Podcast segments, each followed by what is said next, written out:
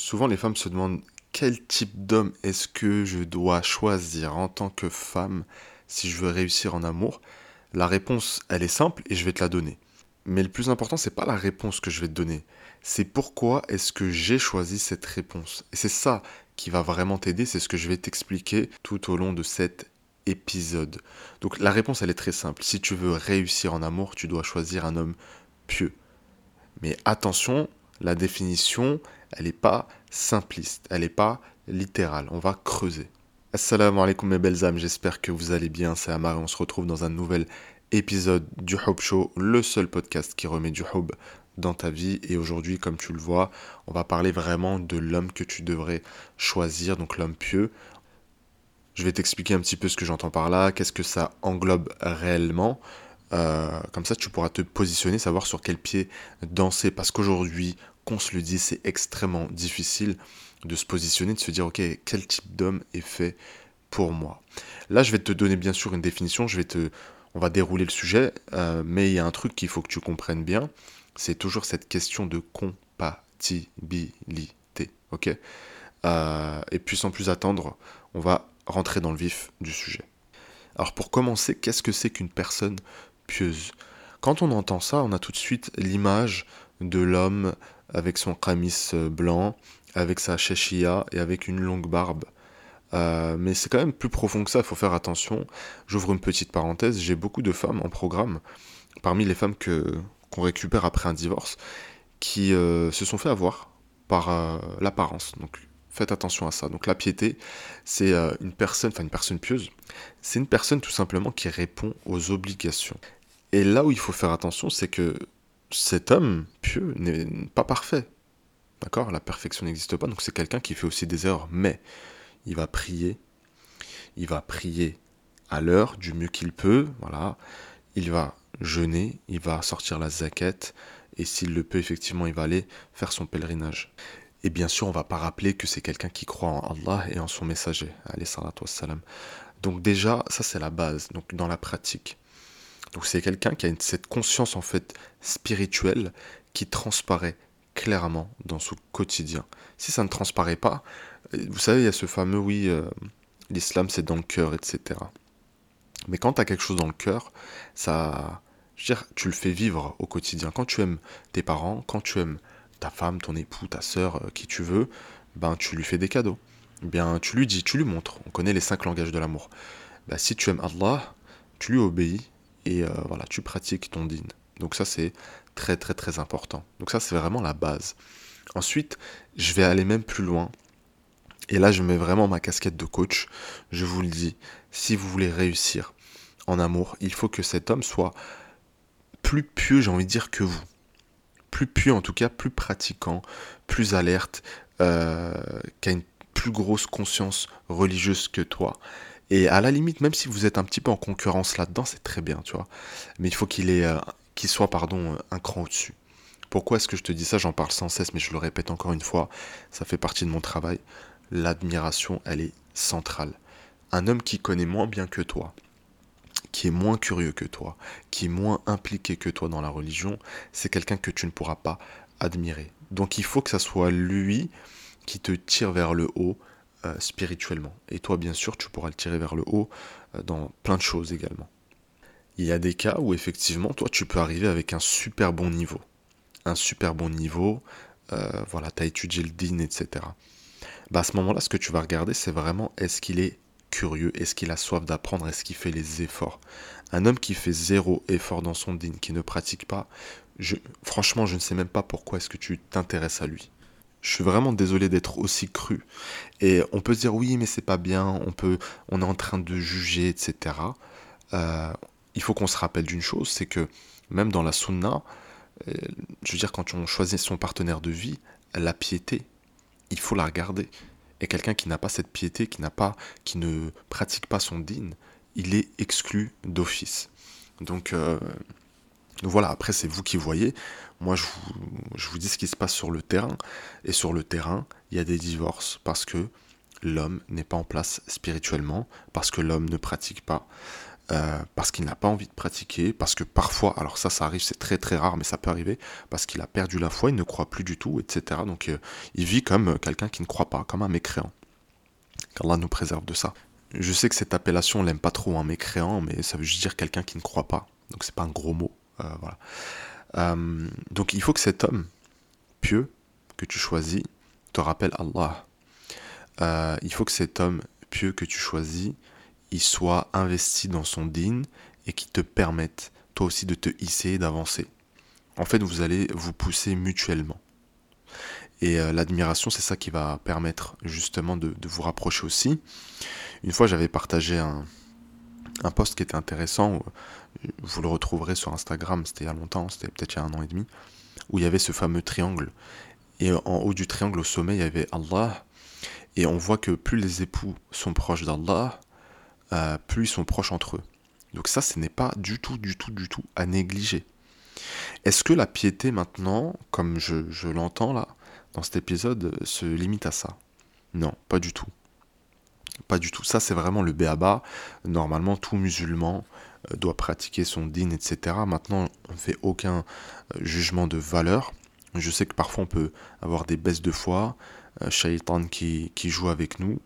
donc on, délaisse certaines obligations, etc. Qu'Allah nous préserve de ça et qu'Allah nous raffermisse également euh, euh, dans le din. Mais en tous les cas, voilà, il faut avoir cette conscience religieuse. Moi, je vous dis honnêtement, j'ai beaucoup plus vu des hommes tirer euh, des femmes qui ne pratiquaient pas du tout, qui les poussaient par leur bon comportement et par leur piété à pratiquer plutôt que l'inverse. Moi, j'ai vu des femmes, par contre, s'épuiser euh, donc c'est pour ça que je vous dis que c'est quelque chose qu'il faut regarder. Donc revenons-en à ce que je voulais vous dire. Le bon comportement. Vous avez des gens, hommes et femmes, mais là on va se concentrer sur les hommes parce que c'est le sujet, qui, euh, niveau pratique, impeccable. Il révise le Coran tous les jours, euh, il lit tous les jours, il prend des cours, etc., etc. Il prie à l'heure et tout. Mais son comportement, il est juste exécrable on peut pas euh, se définir comme étant quelqu'un de pieux quand on n'a pas fait ce travail sur le comportement, quand on est mauvais avec les gens, quand on est médisant, quand euh, voilà, je sais pas, on est antipathique, euh, on fait que critiquer du matin au soir, et quand on a cet orgueil aussi, cet ego surdimensionné. C'est pas parce que je prie à l'heure et c'est pas parce que je fais tel et tel acte d'adoration que je dois écraser les autres et me sentir meilleur que les autres. Donc je pense que vous avez tous dans votre vie certainement croisé quelqu'un qui, qui ressemble un petit peu à ça et c'est vraiment euh, c'est euh, très compliqué quoi.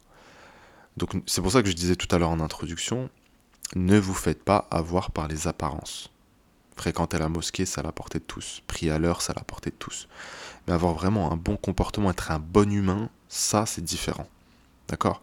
Donc ça, il faut le regarder euh, et ne pas le négliger.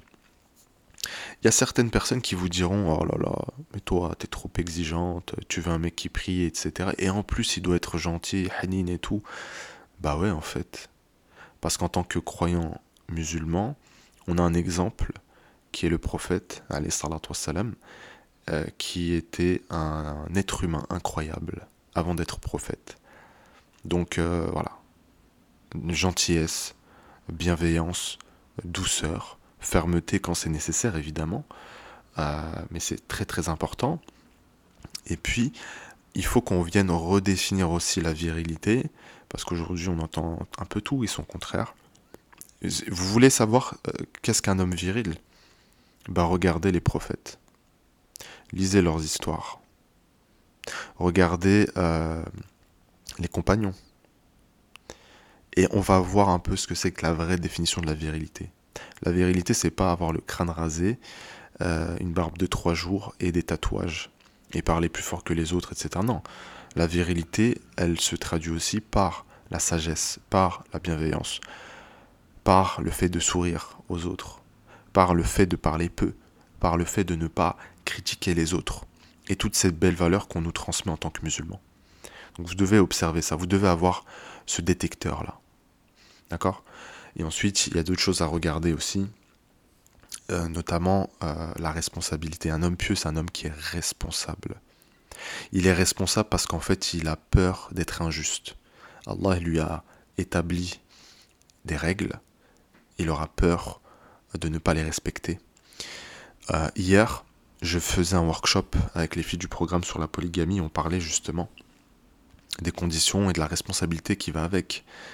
Euh, donc voilà, mais j'en ferai un, épisode de podcast parce que c'est un sujet très très intéressant. Donc voilà. S'il vous plaît, vraiment ouvrez vos oreilles. S'il vous plaît, s'il vous plaît, s'il vous plaît, ayez cette vision long terme.